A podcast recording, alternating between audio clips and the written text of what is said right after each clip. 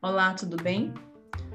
Somos o Mundo Psicocast e esse podcast é um projeto da disciplina Desenvolvimento Humano, Adolescência, Adultez e Velhice, orientado pelo professor Gleidson Rocha. Nosso grupo é formado por Ana Cláudia, Beatriz Maria, Manuela Araújo, Talita Juliana, Talita Karina e Tainã Farias. Hoje daremos finalidade à saga sobre os três lutos e avisando que durante todo o podcast teremos como base o livro Adolescência Normal, de Arminda Abestrauch e Maurício Nobel, com ênfase no capítulo 5, que trata sobre o pensamento no adolescente e no adolescente psicopático.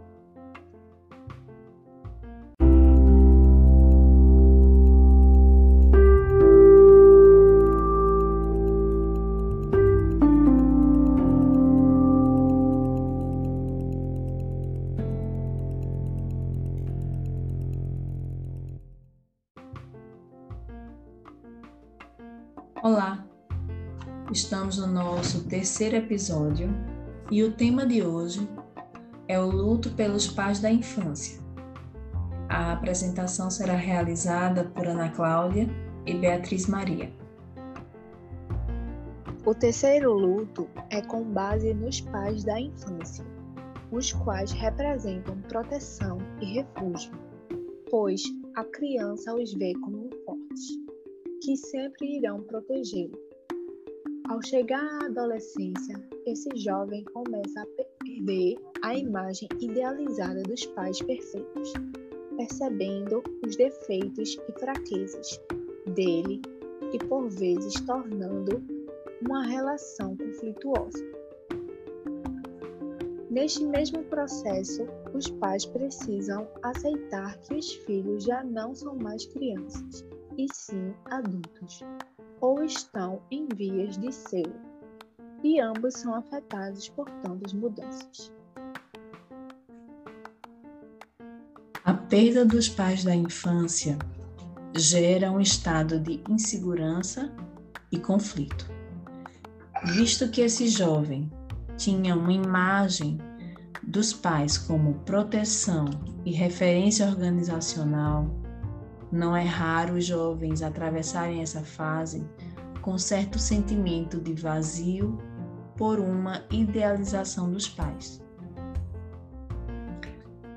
Para que esse processo aconteça, é necessário que os pais ajudem seus filhos, ensinando-os a serem autônomos, produtivos e a terem iniciativa. O, oposto acontece para aqueles que não conseguem integrar seus papéis e formar a sua identidade, gerando então confusão de papéis, ou seja, o senso de não saber quem é, nem daquilo que faz parte, nem de quem se está. A relação da criança com os pais é de dependência ao nascer, esta dependência é total, afinal, um bebê não consegue fazer nada sozinho. E conforme o crescimento, esta dependência vai diminuindo e vai se criando a independência da criança, que se vai se tornando adolescente, o que para alguns pode ser bem difícil. E assim se origina o luto pelos pais na infância. Como se não fosse o suficiente as mudanças físicas, o abandono do papel infantil e a busca pela identidade, o adolescente também passa pelo luto dos pais, que afetam ambos os lados, pois, por mais que exista o ditado popular, você deve criar os filhos para o mundo, raramente um pai está preparado para ver o filho crescer criando assim um duplo luto, que às vezes, por trava de alguns pais, pode ser muito prejudicial para os filhos. Alguns pais choram ao verem seus filhos entrando no ensino médio. Outros proíbem de sair como justificativa de não querer ver o filho crescer e querer protegê-lo do mundo, prejudicando assim o crescimento e desenvolvimento dos adolescentes. Nesta fase, os adolescentes projetam a figura dos pais em outras pessoas que admiram, como artistas, professores, tutores e amigos íntimos. Para o psicopata, os pais têm uma vigência permanente, então esse afastamento deles. A vivência do luto é forte demais para ser suportada, o que o impede de viver a realidade levar tudo como se fosse uma ameaça. A sua vida, ao invés de procurar a solidão, ou de procurar fazer o desenvolvimento desse luto.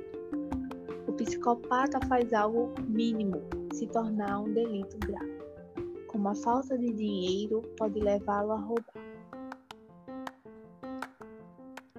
Psicopata leva o mundo como um constante risco uma constante ameaça, o que faz o mesmo se unir com um grupo de delinquentes, o levando a diminuir a sua ansiedade, mas trazendo riscos ainda maiores.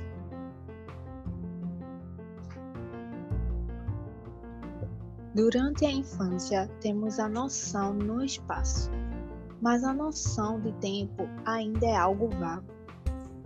Mas na fase adulta, temos a noção da infinitude espacial, limitação de tempo. Na adolescência, estes conceitos são confundidos e misturados. Gera o imediatismo e também gera a sensação de impotência que antes já foi causada pelo luto, pelo corpo, e durante isso vem o conceito de morte como um processo natural irreversível. Segundo Freud, as mudanças no corpo que causaram o luto do mesmo impõem a sexualidade genital que intensifica o luto do corpo. Durante a infância, na metade do primeiro ano de vida, a criança passa pela perca do outro sexo. Já na adolescência, busca-se a perca deste sexo perdido através da masturbação.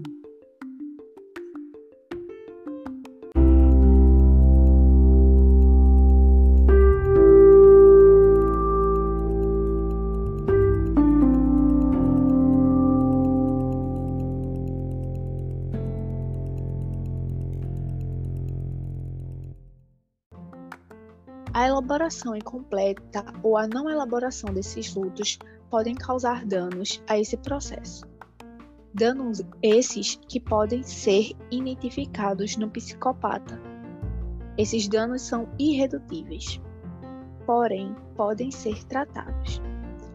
A psicopatia é um transtorno que não tem cura, mas tem tratamento, assim como os danos, os danos da má elaboração dos lutos. Esses podem ser tratados com psicanálise.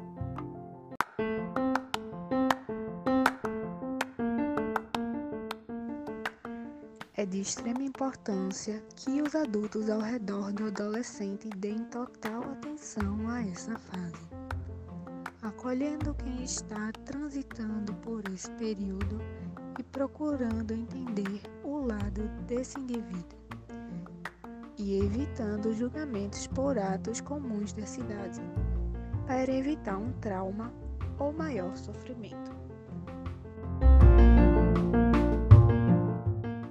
Estamos finalizando nossa saga sobre os três lutos fundamentais. Queremos agradecer ao nosso orientador, professor Gleidson Rocha, e a você que nos acompanhou até aqui. Até uma próxima!